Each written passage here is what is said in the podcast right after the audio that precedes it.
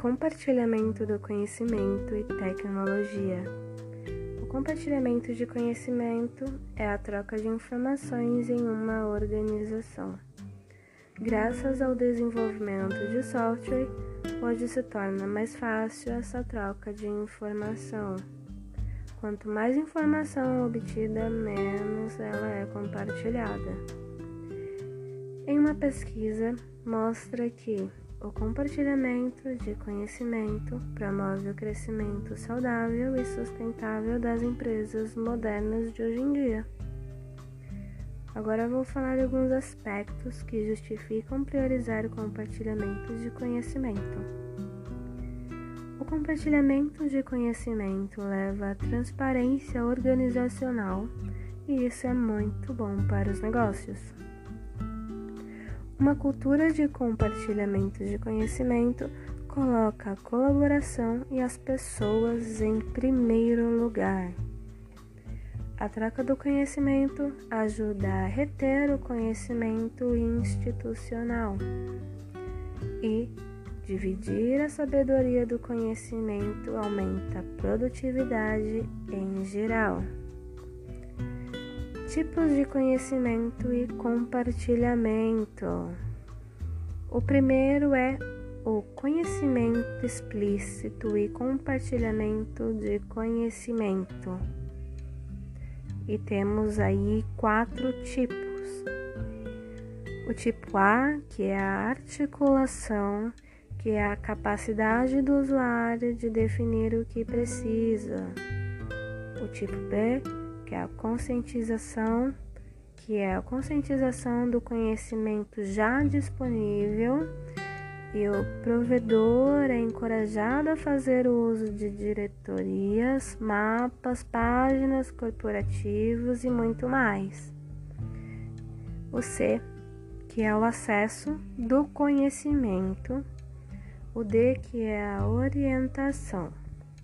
Os gerentes, nesse caso do conhecimento, são frequentemente considerados essenciais na construção de um sistema de compartilhamento de conhecimento. Temos o 2, que é o compartilhamento de conhecimento e de TI, que é a tecnologia da informação, que é útil na maioria dos estágios do processo do compartilhamento e é usado para gerenciamento do conteúdo, bem como mineração de dados e de textos. Os sistemas de gerenciamento de conteúdo são usados para atualizar, distribuir, marcar e fazer curadoria do conteúdo. Também a gente tem o compartilhamento de conhecimento tácito que nada mais é que compartilhar o conhecimento tácito que requer uma socialização. Isso pode assumir muitas formas diferentes. Agora, falando de tecnologia, consiste em dois componentes da tecnologia. O primeiro deles é o componente físico que compreende itens como produtos, ferramentas, equipamentos, projetos, técnicas e processos. Já o componente de número 2, ele é informativo, que consiste em know-how em gestão, marketing, produção, controle de qualidade, confiabilidade, mão de obra qualificada e áreas funcionais. Na tecnologia temos o e-learning, que é a chegada da internet, que marcou uma nova era para a educação, né? Que é simplificando processos de pesquisa e aprendizagem tanto para professores, tanto para os alunos. Que o conceito de e-learning se desenvolveu com um resultado resultado né, do surgimento da internet já existe há alguns anos aí. Temos também o e-learning síncrono, que nada mais é que ele se refere às aulas e em que os alunos e instrutores interagem entre si, que são em tempo real, né?